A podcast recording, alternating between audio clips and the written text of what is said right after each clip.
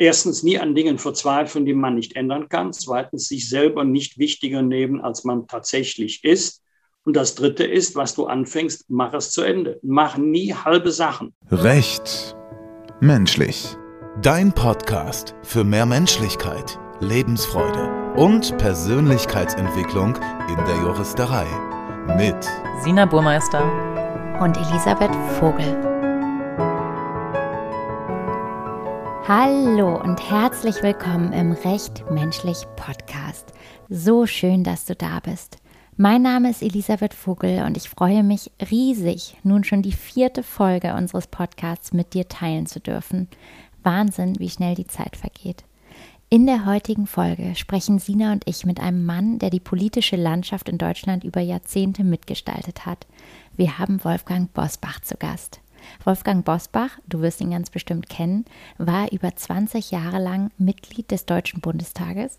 Er war der stellvertretende Vorsitzende der Bundestagsfraktion der Union und Vorsitzender des Innenausschusses des Deutschen Bundestags. Das Besondere an ihm ist aus meiner Sicht seine klare Haltung. Er zeigt immer klare Kante, hat immer eine klare Meinung und das paart er aber mit einer unbedingten positiven Grundhaltung, mit ganz viel Dankbarkeit und jeder Menge Humor. Das wirst du auch in der Folge sehen. Das kommt wunderbar in der Folge zur Geltung. Also, wenn du Lust hast auf genau dieses Gefühl, positive Einstellung, Humor, Dankbarkeit, aber trotzdem gepaart eben mit einer Ernsthaftigkeit, mit einer klaren Kante, dann ist die Folge genau richtig für dich. Du erfährst darin, wie du den Blick auf dich selbst verändern kannst, indem du dich nicht immer so ernst nimmst, wie du ganz klar deine Meinung vertreten kannst und auch zu deiner eigenen individuellen Haltung stehen kannst. Das ist ja nicht immer einfach. Und Wolfgang Bosbach teilt, wie er über den zweiten Bildungsweg sein Abitur nachgeholt, Jura studiert und dann erst zur Politik gekommen ist.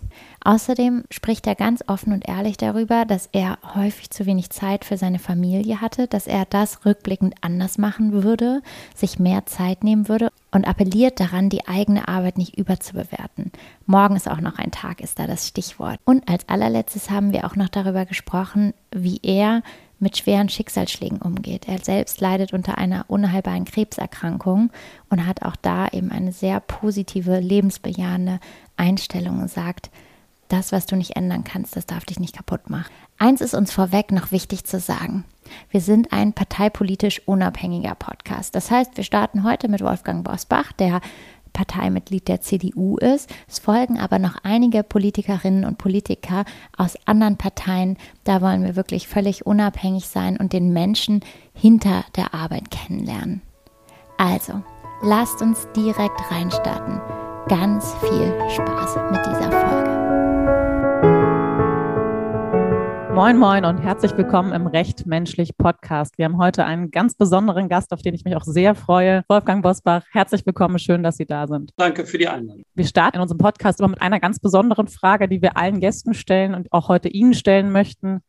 Wofür sind Sie heute ganz besonders dankbar? Meinen Eltern, aber äh, ohne Ende. Papa ist leider verstorben, allerdings 94 Jahre alt geworden, also doch ein hohes Alter. Mama ist 93, ähm, lebt nicht nur, noch ist er putzmunter und ähm, was ich im Leben erreichen durfte, habe ich weitestgehend meinen Eltern zu verdanken, sicherlich auch ein bisschen Talent und Fleiß, aber meine Eltern, ich komme aus einem eher bescheidenen Haus, haben uns Kindern, meiner Schwester und mir so viele wichtige Dinge mitgegeben fürs Leben, von denen ich auch heute noch zehre. Sie sind ja einer der bekanntesten CDU-Politiker, ehemaliger Unionsvize, Fraktionsvorsitzender, viel im Fernsehen unterwegs. Was uns aber interessieren würde, wie würden Sie sich selber beschreiben? Äh, ja, Junge aus dem Leben. Man begegnet ja sehr vielen äh, Urteilen, auch Vorurteilen gegenüber Politik und Politikerinnen und Politiker. Im Übrigen, manches Vorurteil stimmt auch, aber bei weitem nicht alle. Ich habe mich bei allem, was ich getan habe, zunächst in der Kommunalpolitik, 24 äh, Jahre, dann 23 Jahre im Bundestag, bemüht, erdverbunden zu bleiben, den Kontakt zur Wirklichkeit nicht zu verlieren. Und äh, ich arbeite gerne, ich lache gerne und ich genieße das Leben. Ich habe ja auch den einen oder anderen Rückschlag einstecken müssen, aber unterm Strich bin ich dankbar, sagen zu können, alles das, was ich beruflich oder privat erreichen und tun wollte, das konnte ich auch tatsächlich, Und das ist ein schönes Gefühl. Da möchten wir tatsächlich auch gleich nochmal gerne mehr erfahren über Ihr Leben und all das, was, was so Teil Ihres Lebens war. Vorher habe ich aber noch eine Frage. Ich äh, bin auf ein Zitat von Ihnen gestoßen. Sie haben gesagt, ein bisschen mehr Menschlichkeit würde uns ganz gut anstehen. Und das ist natürlich was, was gerade hier zum Recht menschlich Podcast super passt. Warum ist aus Ihrer Sicht nicht nur in der Juristerei, sondern auch im Leben mehr Menschlichkeit ein guter Weg? Also ich habe das auf die Politik bezogen. Ich habe ja auch in meiner Abschiedsrede im Deutschen Bundestag gesagt, ja sinngemäß, bei allen politischen Auseinandersetzungen, bei allem Streit geht immer anständig miteinander um. Ich glaube, viele Menschen, die sich auch gerne politisch engagieren würden, es gibt ja äh, unendlich viele, die sind politisch interessiert, die sind politisch ähm, auch gut informiert und sie sagen dann, aber lass mich mit Parteipolitik in Ruhe. Das bedauere ich sehr, weil gerade die Demokratie davon lebt, dass sich viele in ihr engagieren. Und wenn man dann von außen sieht, wie wir miteinander umgehen, innerhalb einer Partei, aber auch zwischen den Parteien und Fraktionen, dann schreckt das viele ab. Bei äh, allen Auseinandersetzungen, ich bin ja nie einer Debatte aus dem Weg gegangen, habe ich mich persönlich immer bemüht, oberhalb der Gürtellinie zu bleiben. Und ich glaube, man kann auch in der Sache hart streiten, äh, ohne dass man ausfällig oder beleidigend wird. Äh, das sollte übrigens auch für die Juristerei gelten. Dort finden ja auch Auseinandersetzungen statt, außergerichtlichen Schriftverkehr oder gerade in gerichtlichen Verhandlungen, Strafzivilrecht, wo auch immer. Äh, und auch da kann man eine scharfe Klinge führen, ohne aber mit dem Morgenstern anzutreten. Das war auch mein erster Impuls, als ich sie damals kennengelernt habe, 2011, habe ich ein Praktikum bei den Grünen im Bundestag gemacht und war unter anderem mehrfach im Innenausschuss bei Sitzungen dabei. Und was mir so im Hinterkopf geblieben ist, dass sie über die Parteigrenzen hinweg wirklich geschätzt wurden. Und Sie hatten ja jetzt auch gerade gesagt, man kann auch hart in der Sache sein und trotzdem menschlich im Umgang. Wie haben Sie das immer gehandhabt, dass Ihnen das gelungen ist, dass Sie wirklich auch über die Parteigrenzen hinweg allseits da die Wertschätzung entgegengebracht bekommen haben? Jetzt haben Sie mir leider nicht erzählt, was in Ihrem Leben schiefgelaufen ist, dass Sie da politisch äh, abgebogen sind zu den Grünen. Ähm, wir kommen aus unterschiedlichen politischen Richtungen. Das hat ganz verschiedene Gründe. Manche werden geprägt vom Elternhaus, manche von persönlichen Erfahrungen. Aber wir arbeiten alle auf der gleichen Baustelle. Und das ist die Baustelle Demokratie, Haus, Bundesrepublik Deutschland. Wir sind ja nicht nur Konkurrenten, wir sind auch Kolleginnen und Kollegen. Und morgen ist ein neuer Tag. Und man sollte sich immer so begegnen, dass man sich auch nach einer Auseinandersetzung äh, wieder in die Augen sehen kann. Und das wird dann auch honoriert. Wir hatten jetzt Anfang der Woche mit Konstantin Kuhle gesprochen, der ist ja auch Bundestagsabgeordneter und der hatte uns erzählt, dass die durchschnittliche Verweildauer im Bundestag in der Regel acht Jahre, also zwei Legislaturperioden sind. Sie haben ja tatsächlich wirklich über 20 Jahre im Bundestag verbracht. Mich würde total interessieren, was macht das mit einem als Menschen? Wie hat sie das geprägt? Konstantin Kuhle hat recht, es sind im Schnitt zwei Wahlperioden. Das glaubt man kaum. Man meint immer, es sei länger. Aber die, die man kennt, die sind normalerweise sehr viel länger im Bundestag als nur zwei Wahlperioden. Was du brauchst, ist natürlich ein hohes Maß an Leidenschaft für die Politik. Und was man nicht unterschätzen darf, man muss auch Ahnung haben. Also nicht nur eine Meinung, sondern auch eine Ahnung. Äh, und jetzt sage ich etwas, da wird vielleicht mancher zusammenzucken, aber es ist so. Auch ein Politiker kann nicht alles wissen. Wir müssen nachher im Parlament über alles abstimmen. Aber eine wirklich überragende Ahnung kannst du nur von wenigen Politikfeldern haben. Beim Arzt ist das klar.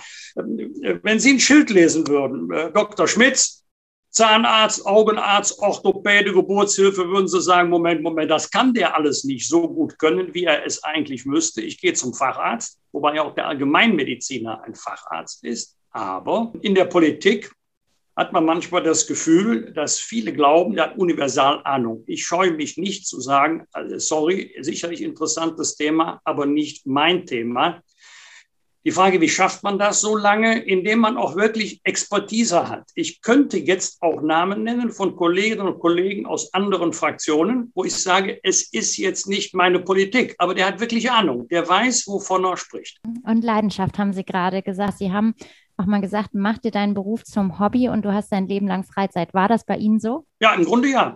Ich habe es ja vorhin in anderem äh, Kontext schon angedeutet. Das ist Glück, wenn man sagen kann, alles das, was du beruflich gerne machen wolltest, ähm, ist auch in Erfüllung gegangen.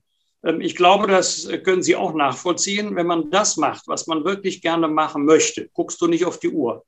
Aber wenn du was machen musst, was du eigentlich nicht machen willst, dann sind fünf, sechs Stunden schon zu viel. Arbeitest du in deinem Wunschberuf, können es ruhig zehn, zwölf Stunden werden, ist kein Problem.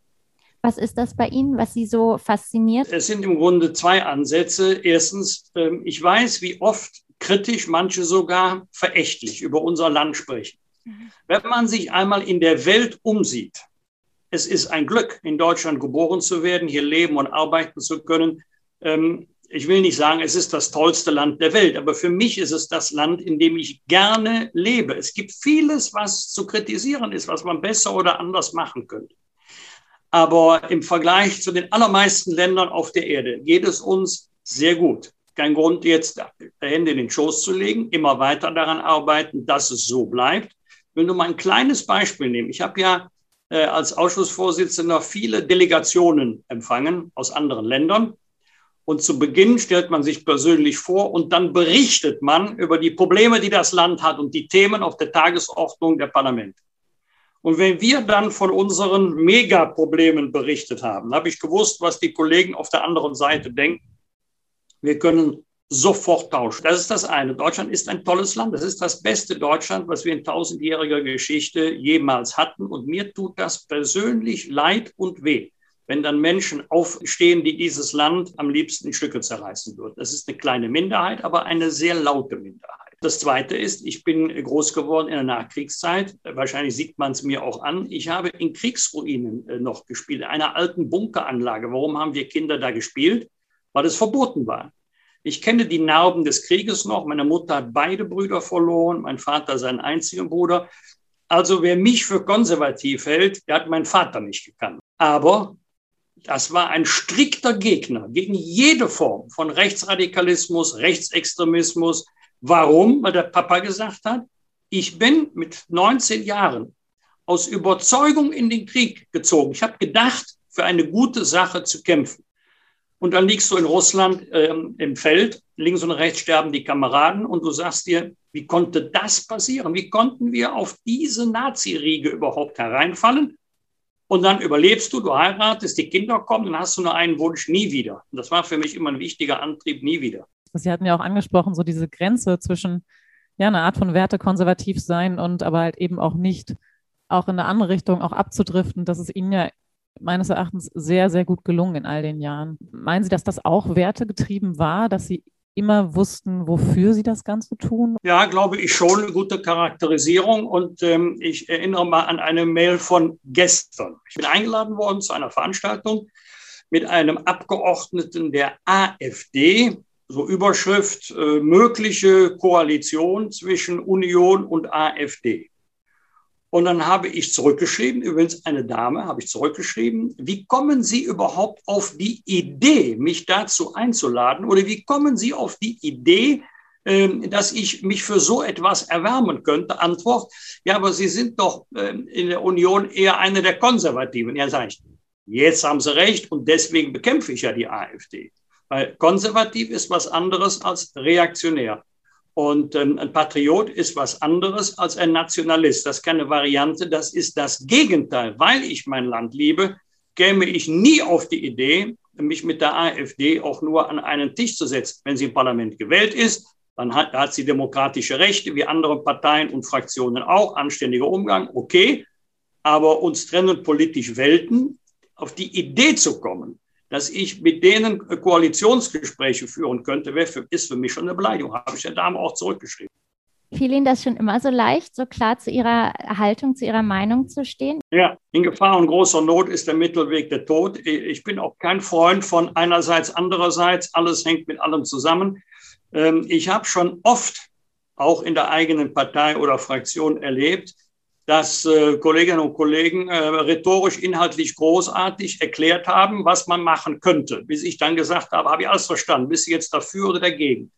Dann wird es eng. Viele scheuen sich, eine klare Haltung einzunehmen, weil sie genau wissen, mit denen, die eine andere Meinung haben, gibt es danach Ärger oder Probleme. Damit hatte ich noch nie ein Problem. Was würden Sie jemandem raten, der sagt, oh, ich hätte eigentlich gerne eine klarere Haltung und eine klare Meinung, aber ich traue mich nicht? Genau dieses Scheuen, was Sie gerade ansprechen. Sich gut überlegen, ob man für seine Haltung eine gute Begründung hat. Also ähm, die Kritik muss man schon aushalten. Wenn jemand sagt, Herr Bosbach, wie kommen Sie darauf, so einen Vorschlag zu machen? Schreibe ich zurück, das kann ich Ihnen aber gerne erklären. Und dann kommen dann die Argumente. Wohl wissend, dass der andere eine, eine andere Meinung haben kann, ist ja okay. Das ist übrigens in einer pluralen Gesellschaft die Regel und nicht die Ausnahme. Aber wer glaubt, ich äußere mich nur so, dass alle am Ende einverstanden sind, weil jeder glaubt, der vertritt meine Meinung, geht garantiert daneben. Das kann man mal eine kurze Strecke aushalten oder bei einem einzigen Thema, aber nicht auf Dauer äh, bei allen Themen. Und ich habe ja sehr unterschiedliche Erfahrungen gemacht. Ähm, in 49 Jahren Parteiarbeit zu den guten Erfahrungen gehört. Ich habe schon viele Reaktionen bekommen. Also hier und dort bin ich aber anderer Meinung als Sie. Aber ich finde es gut, dass Sie bei Ihrer Meinung bleiben. Sie hatten jetzt angesprochen, Sie haben damit viele positive Erfahrungen gemacht. Mögen Sie vielleicht auch die ein oder andere etwas schwierigere Herausforderung in diesem Kontext mit uns teilen und was Sie da vielleicht auch daraus gelernt haben? Ja, es sind, es sind vielleicht zwei Dinge. Also äh, nochmal, wenn ich, wenn ich jetzt so eine Bilanz äh, aufstelle, wesentlich mehr positive als negative Erfahrungen. Aber zwei Dinge, die sind mir immer auf den Keks gegangen. Das erste, unglaublicher Zeitaufwand für minimale Ergebnisse. Also der Output, der steht in keiner Relation zu dem Aufwand, den man betreiben muss. Ich habe immer gerne gesagt, eine riesige Fabrik mit beeindruckenden Maschinen. Und dann abends stellen wir auf die Rampe ein kleines Päckchen und sagen so, das ist jetzt der Output von heute, der Ertrag. Manches wird am nächsten Tag wieder in Frage gestellt. Aufwand und Ertrag kein Verhältnis. Und das Zweite ist, ich habe viele Menschen getroffen, die gesagt oder gedacht haben, bist du jetzt für oder gegen mich? Ich kann doch mal eine andere Meinung haben als Herr Müller oder Herr Mayer und trotzdem sagen, aber du bleibst mein Freund. Ich werfe mich für dich in jede Schlacht, nur in diesem Punkt habe ich eine andere Meinung. Das fällt vielen schwer. Ich habe auch schon Mandantinnen und Mandanten gehabt, denen man dann die Sach- und Rechtslage erklärt hat und wie die Prozesschancen sind die aber unglücklich waren, weil sie von ihrem Anwalt lieber was anderes gehört hätten. Ich bin aber nicht da, das zu sagen, was der Mandant gerne von mir hören möchte, sondern objektiv Chancen und Risiken darzustellen. Da gibt es nicht wenige, die sind enttäuscht. Da hat es auch schon den einen oder anderen gegeben, der die Sachen gepackt hat und sagt, ich gehe dann zu einem anderen Anwalt. Wenn ich ihn wieder getroffen habe, hat er gesagt, hätte ich besser nicht gemacht. Weil der andere Anwalt ihm wahrscheinlich genau das gesagt hat, was er hören wollte und er hat gedacht, oh, das ist ein guter Anwalt. Ich würde gerne noch mal ein bisschen tiefer in Ihren Lebensweg einsteigen. Ich habe mir notiert, 1968 haben Sie mittlere Reife gemacht. Können Sie uns da mal mit reinnehmen? Wie waren Sie damals? An welchem Punkt standen Sie damals? Wie war da die Situation in Ihrem Leben? Ich hatte eine wirklich schwere Jugend, eine sehr schwere Jugend, weil ich eine nicht hatte, sondern habe, eine super intelligente Schwester habe Soweit ich mich erinnern kann, hatte meine Schwester nie eine 2 auf dem Zeugnis, und zwar 13 Jahre lang, hat auch 1,0 Abitur gemacht. Ich war eher so, gutes Pferd springt nur so hoch, wie es sein muss. Also bin jetzt nie sitzen geblieben. Gibt ja Politiker, die damit prahlen, die sind sitzen geblieben. Ich bin nicht sitzen geblieben, aber bei mir gab es auch schon mal Dreien und Vieren. Und ähm, ja, meine Eltern wussten auch, Gymnasium, das wird mit dem nichts. Deswegen mittlere Reife. Meine Schwester hatte Abitur. Und danach habe ich eine Lehre begonnen. Keine Ausbildung, sondern eine Lehre. Damals hieß das noch äh, Lehre zum Einzelhandelskaufmann. Später habe ich dann Abitur gemacht, zweiter Bildungsweg Jura studiert. Aber das war genau 68 der Übergang. Auf meinem Geburtstag habe ich das Zeugnis bekommen, 11. Juni. Und dann ähm, am, am 1. August begann die Lehre. Wie, wie kam das dann, dass Sie dann danach das Abitur nachgeholt haben und, und auch noch zu Jura kamen? Das ist ja keine Selbstverständlichkeit, dass das so passiert. Äh, ja, das stimmt. Ähm, ich war ja äh, zunächst einmal Substitut, dann äh, Supermarktleiter in einem relativ großen Markt. Ja, da war ich Anfang 20. Und dann irgendwann überlegst du dir, willst du das jetzt die nächsten 45 Jahre machen? Und ich wollte Karriere machen, im Konzern Karriere machen. Und ich habe ähm, jetzt die Tätigkeit nicht aufgegeben, um Jura zu studieren, sondern um mich fortzubilden zum staatlich geprüften Betriebswirt. Das habe ich auch gemacht und habe bei dieser Ausbildung Kontakt bekommen zu den klassischen Disziplinen der Wirtschaft, also Arbeitsrecht, Handelsrecht, Gesellschaftsrecht. Da wusste ich eigentlich, das möchtest du machen. Du willst nicht wieder zurück in den Handel, sondern du möchtest gerne Jurist werden. Und dann begann natürlich eine schwere Zeit. Ich hatte ja schon ein fortgeschrittenes Alter. Ich hatte ja damals schon gutes Geld verdient mit Anfang 20. Da kann man sich auch dran gewöhnen, an den damit verbundenen Lebensstil. Auf einmal war ich wieder Student. Das ist eine Umstellung. Und du weißt ja in dem Moment gar nicht, lohnt sich das? Ist es wirklich das, was du machen willst oder bist du falsch abgebogen? In dem Moment weiß man das nicht. Heute weiß ich, dass es richtig war. Damals wusste ich das nicht. Und was hat Sie aber trotzdem damals angetrieben? Hat also ganz klar die Herausforderung. Ähm, ich glaube, wenn ich damals äh, diese Entscheidung nicht getroffen hätte, mit 40, 45 machen das die allerwenigsten. Das war eigentlich die härteste Zeit in meinem Leben, aber da brach der Sportler in mir durch. Schaffst du das oder schaffst du das nicht? Und das war dann äh, äh im Grunde Ehrgeiz. Gab es auch Sachen rückblickend, wo Sie sagen, boah, das hätte ich in meinem Leben anders gemacht mit meinem Wissen von heute? Auch vielleicht früher geheiratet, ja. Ich habe mir da viel Zeit gelassen. Und dann hätten die Kinder einen jüngeren oder einen fitteren Papa gehabt. Ja, meine, meine Frau ist ja deutlich jünger als ich, seit zwölf Jahre jünger. Die hatten immer eine junge Mutter, aber dann eben einen Papa, der praktisch vom ersten Tag an Fulltime unterwegs war. Dann kam noch die Karriere dazu. Dann bin ich auch noch sehr viel durch die Republik gereist. Ich habe nicht viel von meinen Kindern gehabt, meine Kinder nicht viel von mir. Also ähm, wenn ich nicht mit 35 geheiratet hätte, sondern mit Ende 20, dann wäre die Lage eine völlig andere gewesen. Ja. Sie sprechen jetzt gerade Ihre Kinder an. Wie ist das jetzt für Sie persönlich, dass Ihre älteste Tochter jetzt auch die Entscheidung getroffen hat, in die Politik zu gehen? Ja, im, im Grunde freut es mich sehr, aber ich sehe es auch mit gemischten Gefühlen, weil ich weiß, was Politik mit Menschen machen kann. Äh, die Politik kann einen mit Haut und Haaren auffressen, die kann einen zur Verzweiflung bringen, die kann einem tolle Momente, äh, tolle Begegnungen bescheren, äh, gar keine Frage, aber äh, es ist auch kräftezehrend und was sagt man in solchen Situationen? Überleg dir das gut, und wenn du aus voller Überzeugung dahinter stehst, dann hilft der Papa dir auch gerne. Aber gehen, den Weg gehen musst du alleine. Du musst wissen, ähm, was für dich richtig ist. Nie verzweifeln, nie aufgeben, immer weitermachen, hinfallen. Ja, kann passieren. Aufstehen, Krone zurechtrücken, weitermachen. Das sind meine Erfahrungen.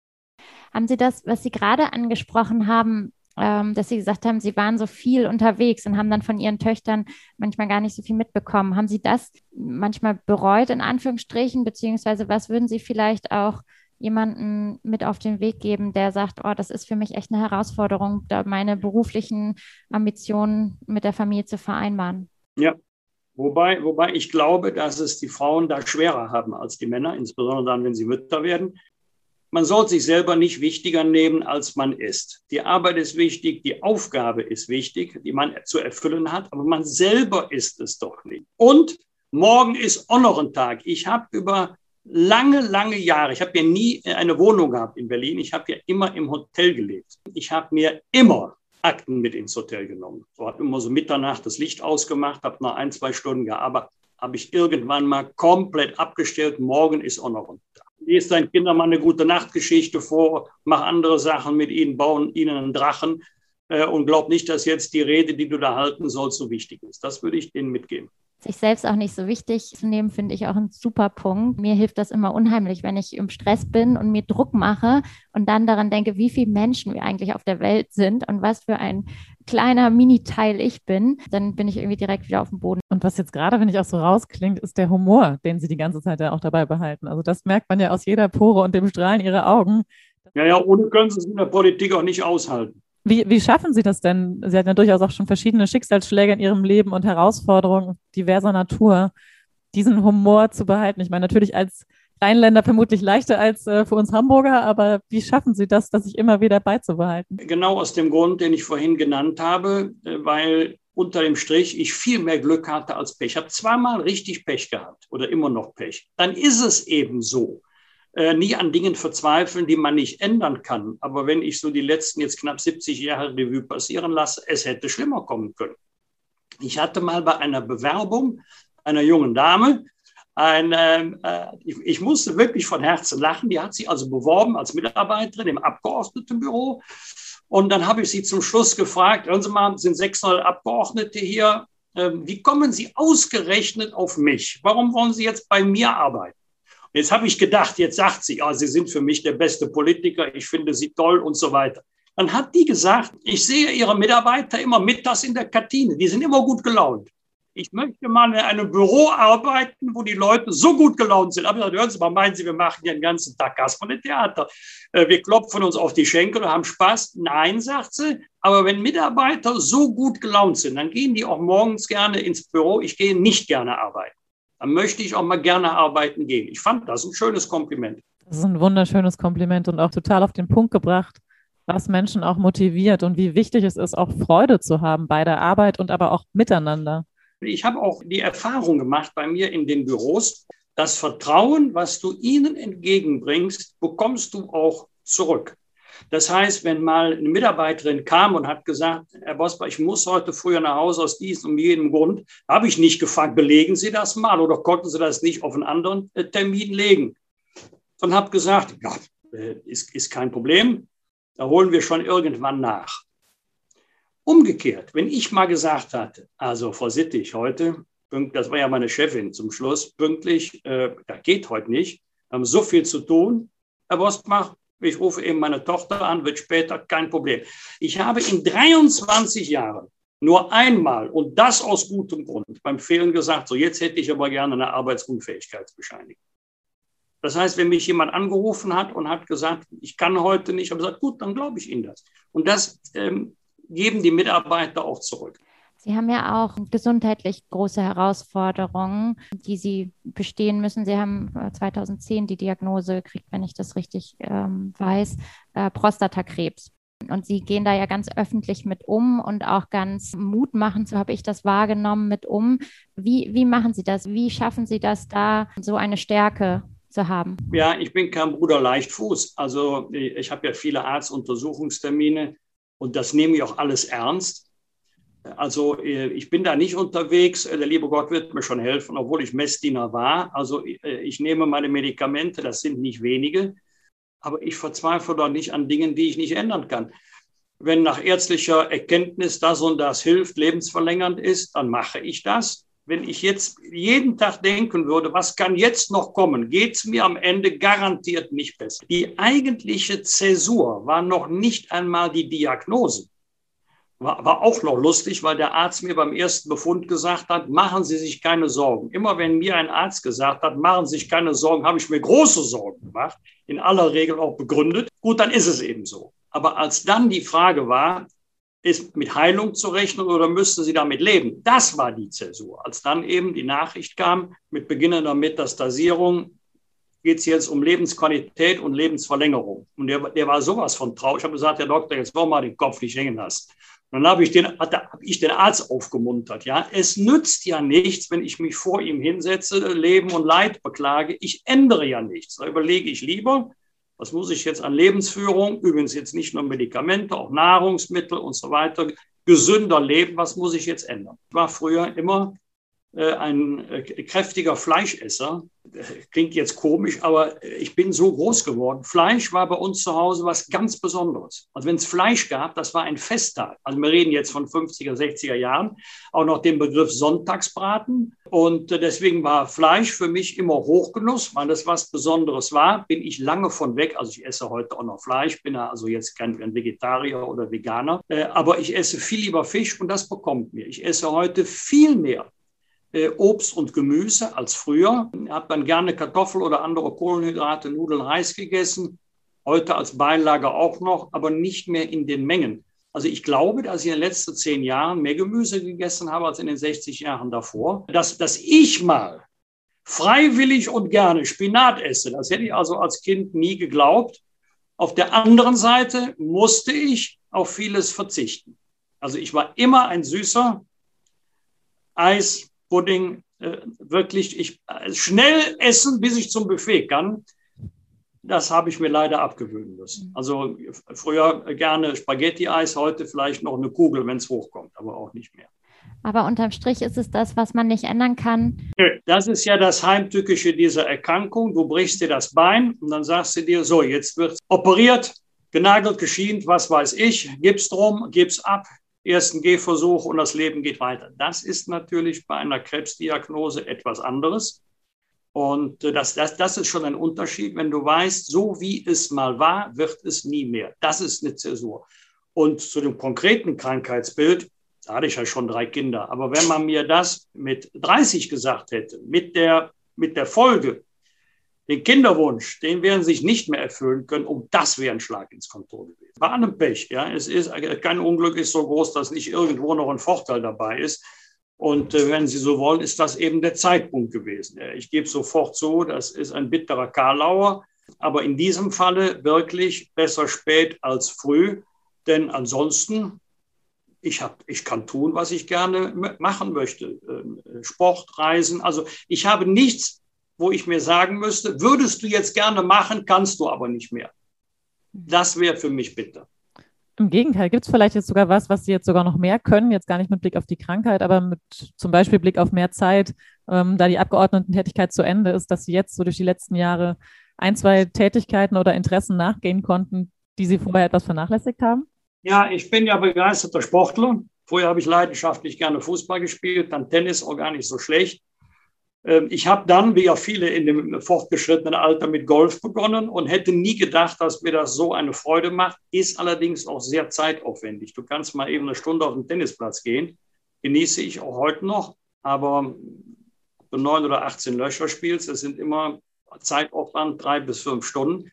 Das zieht sich. Und ähm, die Geduld musst du dir nehmen. Und wer da hektisch über den Platz läuft, komm, lass mir mal schnell neun Löcher spielen, wird nichts und man wird unfassbar demütig. Man sagt sie am Anfang, das kann ja kein Problem sein, äh, bis man merkt, wie lange es dauert, bis der Ball tatsächlich fliegt und auch noch dahin, wo er hin soll. Das ist natürlich dann die Krönung aller Gefühle.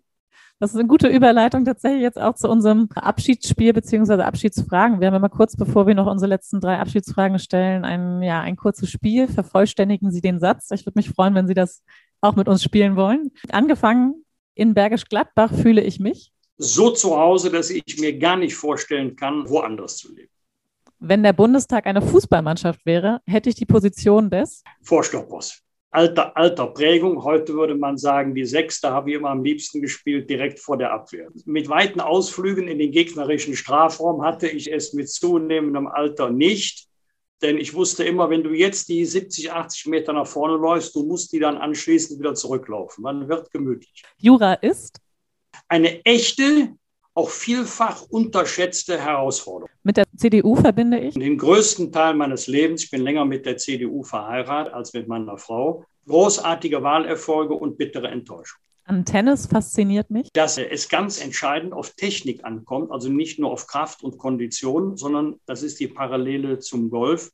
Das ist auch ein technisch anspruchsvoller Sport. Durch meinen juristischen Hintergrund konnte ich in der Politik? Doch Materien schneller aufarbeiten und erfassen, als das ein, ähm, als das ein Nichtjurist kann. Das gilt insbesondere für den Innenausschuss, natürlich auch für den Rechtsausschuss, weil ja dort viele Rechtsmaterien zu bearbeiten sind. Das hat weniger etwas mit Klugheit zu tun, sondern mit der sogenannten Methodenlehre, die wir Juristen ja auch studieren mussten wie erschließt man sich Gesetzestexte, wie legt man sie aus äh, und wie erarbeitet man die Texte. Und das gilt vor allen Dingen äh, für ein Thema, was der Nichtjurist ähm, gerne unterschätzt, nämlich die sogenannten unbestimmten Rechtsbegriffe. Viele sagen, er muss doch irgendwo im Gesetz stehen. Er muss jetzt mal geregelt werden. Ja? Aber äh, fragen Sie mal einen Nichtjuristen, ähm, was ist denn Diebstahl? Dann werden 99 Prozent der Nichtjuristen sagen, ja, wenn man einem anderen eine Sache wegnimmt. Ja, wir Juristen wissen, ist jedenfalls halb richtig, aber nicht ganz richtig. Nur die allerwenigsten würden sagen, Wegnahme einer fremden beweglichen Sache in Zueignungsabsicht. Was schon die Zueignungsabsicht ist, ist schon kompliziert. Was eine bewegliche Sache ist, ist einfach. Aber was die Zueignungsabsicht angeht, da kannst du ein ganzes äh, juristisches Standardwerk schreiben. Und das, das, das äh, findet man in der, ähm, in der Politik sehr, sehr häufig wieder. Nicht, weil die Abgeordneten Deppen sind, sondern weil es bei der Erarbeitung von Gesetzen ohne unbestimmte Rechtsbegriffe nicht geht. Warum? Weil der Gesetz- oder Verordnungsgeber gar nicht in der Lage ist, alle denkbaren Fallgestaltungen, die es im Leben geben kann, in einen Paragraphen zu pressen, sodass man bei einem Lebenssachverhalt immer sagen kann, ah, kenne ich Paragraph 1774 Absatz 3 Satz 4. Nee, schaffst du nicht. Es kommt immer wieder eine neue Variante, wo man sich fragen muss, kann ich die unter einen Sachverhalt subsumieren, ja oder nein? Ist jetzt ein bisschen voluminös geworden, ähm, aber das ist der Zugang zu Gesetzestexten, den lernen wir. Absolut. Ich glaube, die Methodik ist auch wirklich das Wichtigste, was man aus dieser Ausbildung auch rausziehen kann. Vielen Dank. Von meinen Töchtern habe ich gelernt, dass dass äh, die Erwartungshaltung, die die Kinder haben, von mir leider nicht erfüllt werden konnte. Nie bei einem Elternsprechtag, nie im Drachen gebaut, ähm, viel zu selten gemeinsame Ausflüge gemacht. Ich habe dann immer versucht, das im Urlaub zu kompensieren, aber das sind dann eben immer nur ein oder zwei Wochen. Mein Highlight im Innenausschuss war der Tag. Nee, von einem Highlight im Innenausschuss kann ich nicht sprechen, aber vom Highlight im Bundestag schon.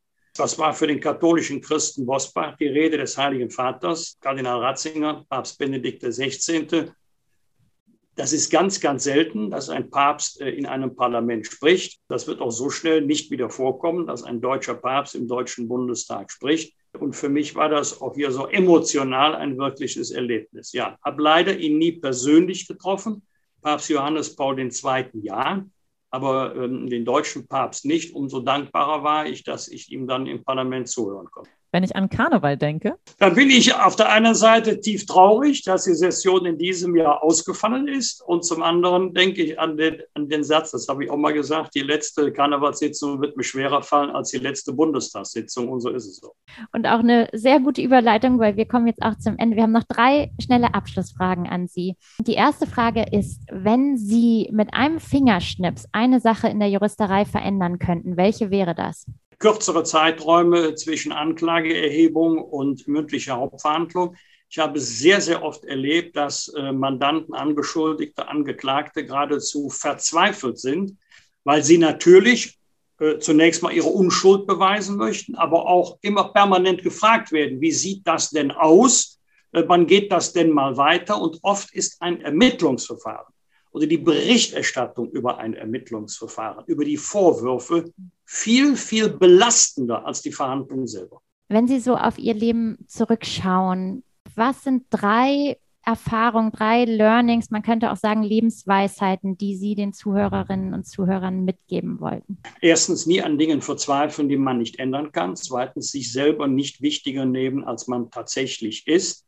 Und das Dritte ist, was du anfängst, mach es zu Ende. Mach nie halbe Sachen. Hinterlass auch nie das Gefühl, dass man irgendetwas so nebenbei machen könnte. Insbesondere dann, das ist ja für uns Anwälte typisch, ähm, wenn andere Menschen einem Vertrauen entgegenbringen und die eigene Sache anvertrauen, dann musst du das auch zu deiner eigenen Sache machen und es genau so behandeln. Du darfst nie den Gedanken haben, ob ich gewinne oder verliere, ist auch jetzt nicht so ein Unterschied. Es ist ja nicht mein Geld als letzte Frage, welcher Jurist oder welche Juristin inspiriert Sie persönlich ganz besonders und wen würden Sie hier gerne im Podcast hören?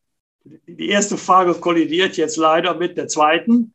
Martin Kriele, bei dem Staatsrechtler, Verfassungsrechtler, habe ich sehr, sehr gerne, äh, wirklich habe ich mich gefreut auf jede, Vorsitz, äh, jede Vorlesung. Ein toller Mensch, ein, ein toller Rechtsgelehrter. Vielen Dank, das nehmen wir als Schlusswort und äh, freuen uns riesig, dass Sie heute hier waren. Vielen Dank, dass Sie sich die Zeit genommen haben. Ich fand es persönlich sehr inspirierend und ich bin mir sicher, viele Menschen, die zuhören, auch. Dankeschön. Dankeschön. Alles Gute, Grüße in den Norden. Tschüss. Das war's auch schon. So schnell kann ein Podcast vorübergehen. Was für ein schönes Gespräch. Wir hoffen, dass du ganz viel für dich mitnehmen konntest, den ein oder anderen Denkanstoß, Inspiration für dein eigenes Leben. Und wir freuen uns schon auf deine Gedanken zur Podcast-Folge. Teil super gerne mit uns bei Instagram oder auf LinkedIn oder auch per E-Mail, was du heute für dich mitgenommen hast. Und, das ist ganz, ganz wichtig, wenn du dir eine Minute Zeit nehmen magst, hinterlass uns eine Bewertung in der Apple Podcast App. Es geht leider nur in der Apple App. Äh, bei Spotify und Co gibt es keine Bewertungsmöglichkeit. Aber falls du ein iPhone hast und Apple nutzt, freuen wir uns riesig über deine Bewertung. Gerade jetzt am Anfang hilft uns das unheimlich doll, den Podcast bekannt zu machen. Jetzt wünsche ich dir aber erstmal einen wunderbaren Tag, Mittag, Abend, Nacht, ganz egal, wie spät es gerade bei dir ist. Und bis ganz bald zur nächsten Folge.